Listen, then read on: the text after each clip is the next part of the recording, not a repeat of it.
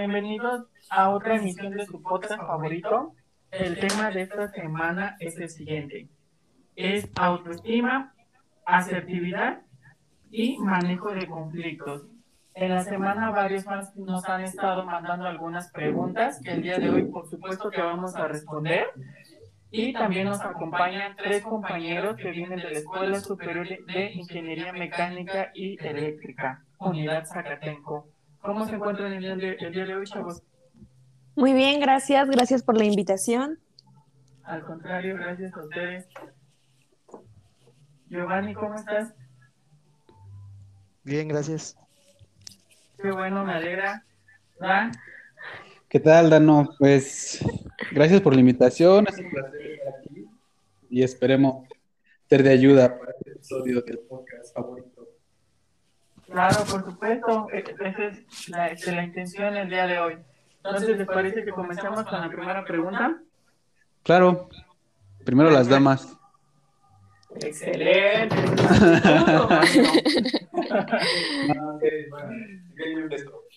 Claro, entonces aquí va la primera pregunta que nos llegó. Es la siguiente. ¿Qué son los conflictos laborales? Ay, pues, mm, bueno, los conflictos laborales son, bueno, ok, no lo voy a decir tan técnico, pero pues es toda discusión que, que se llega a dar entre dos o, o más personas en el ambiente laboral. O sea, estamos de acuerdo que dentro de toda empresa, los miembros de, que la conforman, pues tienen una ideología diferente, una actitud, una personalidad, este, incluso los valores que se inculcan, todo esto puede ser que genere algún tipo de problemática.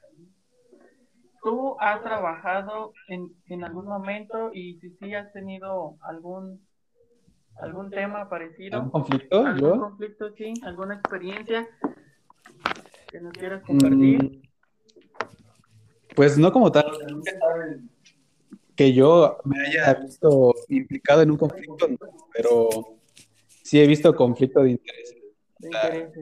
como que las personas siempre están buscando cómo sacar un poco más de más. Provecho, ¿no? Como que se quieren ah, pues, aprovechar de alguien para Sí. tener un beneficio. Sí, sí, es, es algo que se ve muy, muy seguido en algunos.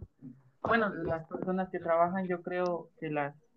Pues que lo pueden ver, ¿no? Incluso a, a lo mejor si no trabajan, lo pueden ver, no sé, en sus hogares o en, en, pues entre amigos también. Sí, exactamente. O sea, los conflictos no solo se dan en todos lados. Y a veces causantes de muchos, muchos problemas. Sí, bueno, es un, pues es un tema muy complejo, muy complicado, pero bueno, ¿alguno de los otros dos compañeros quiere agregar algo más? ¿Quiere contarnos alguna experiencia, algo que hayan vivido?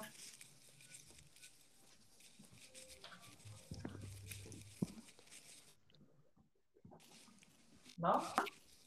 Ok, muy bien, entonces seguimos con la siguiente pregunta. Causas que provocan los conflictos laborales. ¿Quién quiere responder? Esa la tomo yo. Perfecto. Vamos, Julieta.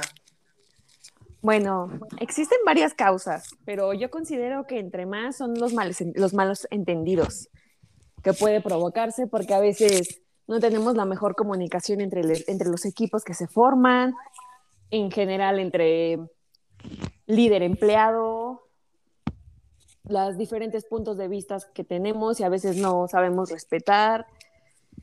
En ocasiones también los objetivos propios y en equipo que se tienen en ocasiones no coinciden, la forma en que se distribuyen las tareas no siempre les parece justo o que sea proporcional al trabajo que cada quien hace. No, como que son varios puntos los que pueden provocar un conflicto. Sí, también cada quien tiene su forma de trabajar y a veces no nos parece, o al menos todos estos puntos que te mencioné son los que yo considero que son los que afectan y pueden provocar en ocasiones conflictos, más si no sabemos trabajar en solucionarlos. Sí, no, bueno, yo creo que lo principal y lo que pues en cualquier lugar debe de haber es este pues una buena comunicación. Pero bueno, vamos con la siguiente pregunta. ¿va? Claro. Aquí tenemos la siguiente. ¿Cómo prevenir lo- los malos entendidos? ¿Quién la quiere responder? Yo te la respondería.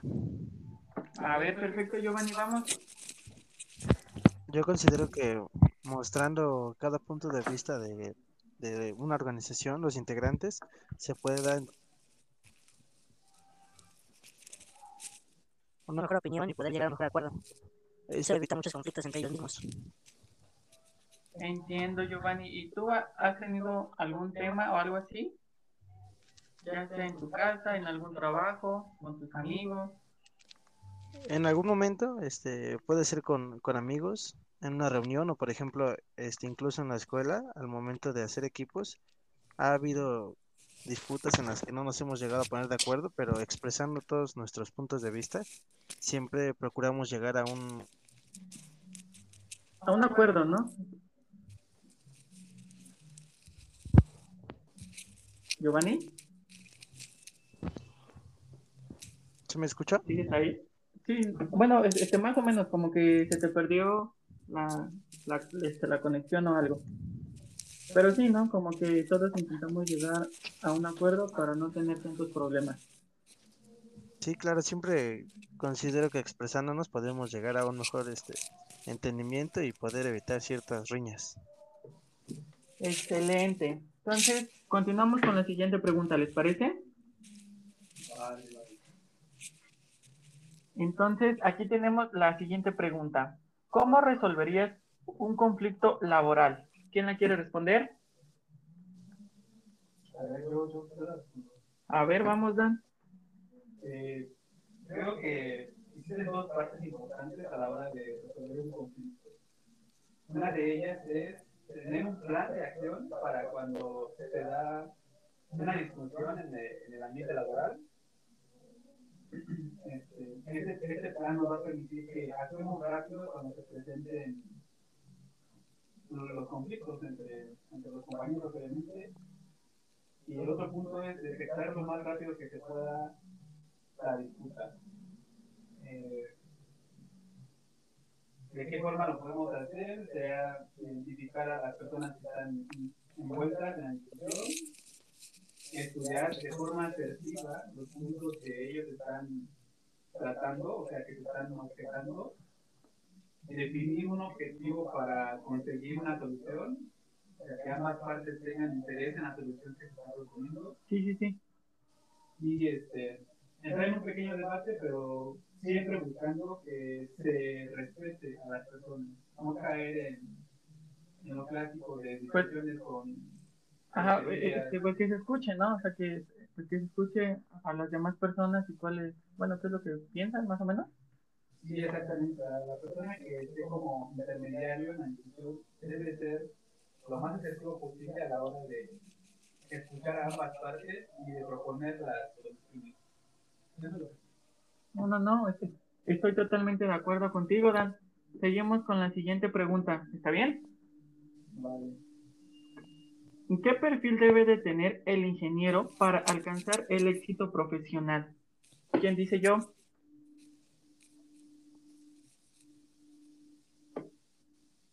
Chicos, ¿les dio miedo?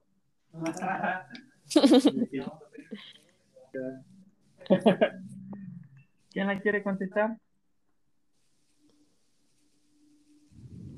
Eh, yo, yo, yo tengo este, Excelente, salió el valiente, ¿eh? porque los demás como que se hicieron nerviosos. A ver, vamos Giovanni. este, siento que, que para ser un, un buen ingeniero consiste en varios factores. A ver, Muchas ajá. veces nos, nos basamos en que solamente ese, ese conocimiento y la manera de aplicar ciertas cuestiones que se nos presentan, por ejemplo, en la escuela, se supone que nos preparan para este, resolver problemas, tratar de buscar siempre la solución, Ajá. pero También otros factores que no siento que estemos este, tan en contacto con ellos es la manera de desenvolvernos. ¿Verdad? sería la manera de desenvolvernos, la cual como que no trabajamos mucho en ella. Ok, perfecto, perfecto. Seguimos con la siguiente pregunta entonces. A ver, esta está muy buena. A ver quién me la responde. ¿Qué es el autoestima? Mm, la tomo yo. A ver, vamos, Julieta. Vaya, pues te casi no hablas, ¿eh? Bueno, mi punto de vista, vista perdón, eh, la autoestima podría ser la capacidad que tenemos como individuo, cada persona, de valorarnos, amarnos y aceptarnos a nosotros mismos con lo bueno y lo malo que lleguemos a tener. Son el grado de, ¿qué, qué sería? Sentimientos positivos o negativos que podamos sentir hacia nosotros y ser consciente de ellos y sin embargo uh, valorarlos y apreciarlos por el simple hecho de que son nuestros y, y, el amor propio que nos tenemos es parte de eso, aceptar todo, todo lo que incluimos como persona. Sí, no, de hecho yo creo que es eh, un tema pues bastante complejo porque también en ellos incluye muchísimos factores de los cuales al menos aquí hemos tenido muchos casos, incluso a lo mejor posiblemente tenemos conocidos o familiares que tengan un bajo eh, pues autoestima y posiblemente eso eh, también repercuta mucho en, en, su vida diaria. Sí, claro, bueno. a la hora de desenvolvernos, la autoestima es muy importante. Así es. ¿Ustedes qué piensan, chicos? Mm, pues creo que vivimos en una época donde estamos tan llenos de, de, de, factores que nos están afectando todo el tiempo, nos estamos comparando y mira que todo eso se le ha afectado en la forma, pues la autopercepción que tenemos de nosotros mismos ante la sociedad y al final puede que eso disminuya la autoestima también. Sí, sí, claro, o sea, es, este, como les comenté, es un tema bastante complicado, entonces yo creo que sí requeriría un poco más de tiempo. Seguimos con la siguiente pregunta, a ver quién, eh, quién me la responde. ¿Qué es el autocuidado para ti? A ver. A ver, muy bien. Pues el autocuidado tiene que ver con la forma en que nos preocupamos nosotros mismos por nuestra salud mental, principalmente que es donde debemos dar prioridad siempre. Eh, la salud física, eh, ver que, o sea, creo yo que todas las personas y todo lo que hacemos nos define, o sea, eso, sea, lo que voy es como, todo lo que hagamos tiene una repercusión y nosotros somos los únicos que tenemos la responsabilidad de hacer las cosas, ya sea bueno para nuestra salud o bueno para nuestro cuerpo o, ya sea malo, o sea, Sí, sí, sí. Hay personas que siguen fumando a pesar de que viven en una ciudad donde el aire no es de muy buena calidad. A mí que cuentas, el autocuidado para que cada uno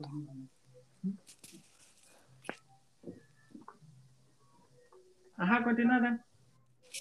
Ah, pues sí, nada más, creo que sí. Ok, entonces sigamos con la siguiente pregunta. A ver. ¿En qué se diferencia y en qué se parecen? ¿Y en quién? A ver, Giovanni, vamos contigo.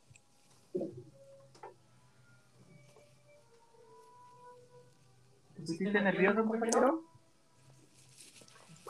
Disculpa, no te escuché.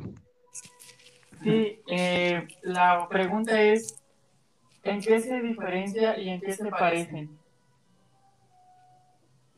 El autoestima y el autocuidado, ¿no? Sí, sí, claro. ¿El autoestima y qué? El autocuidado. Um, pues siento que ambos, este...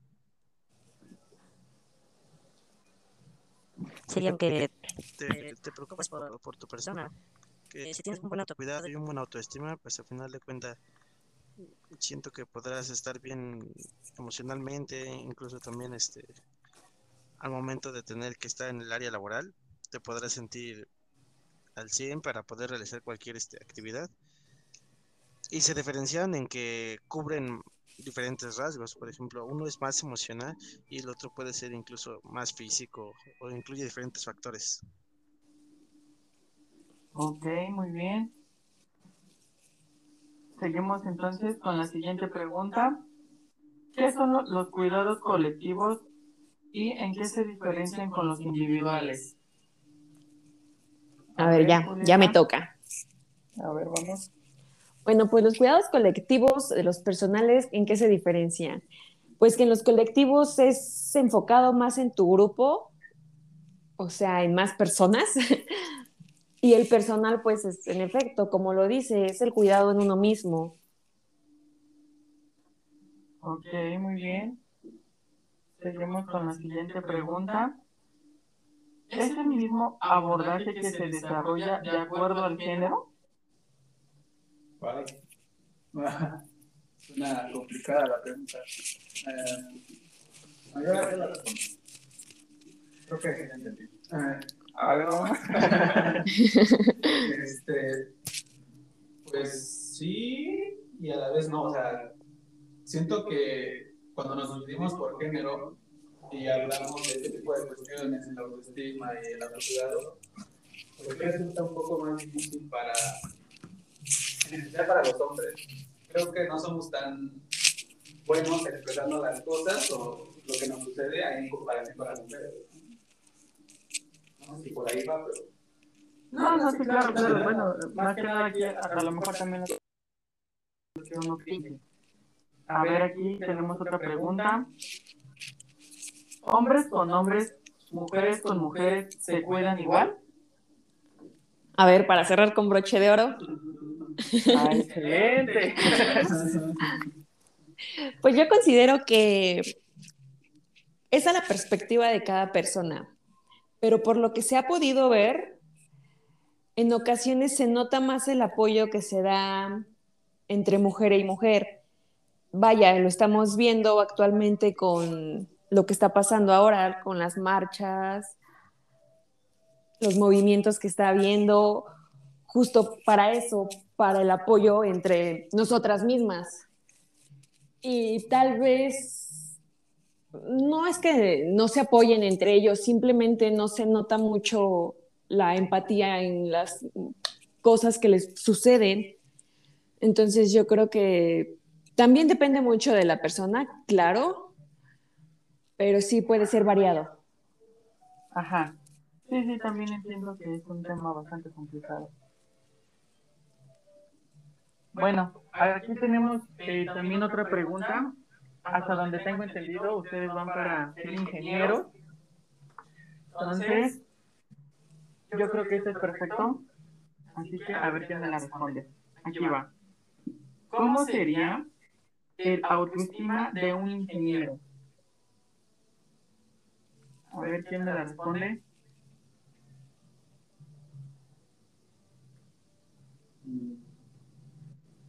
Yo, Mira, yo tengo una, una idea con respecto a eso. Oh, decídanse. ¿Y qué pasó, eh? Bueno, no, no, adelante. Bueno, va, Giovanni. No, adelante, ya.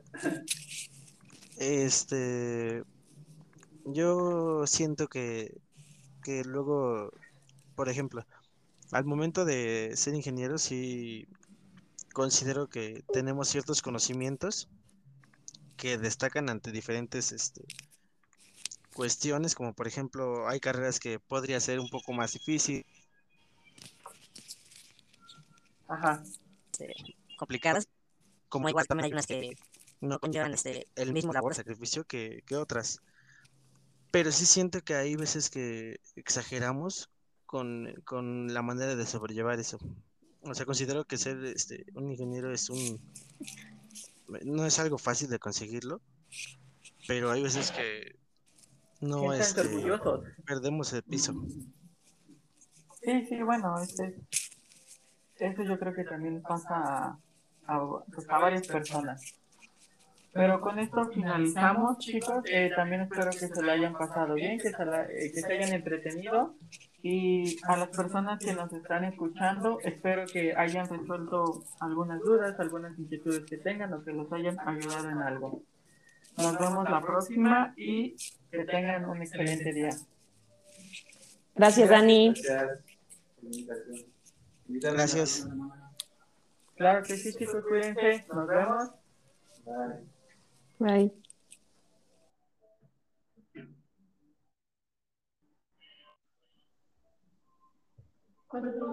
No. Ya córtala.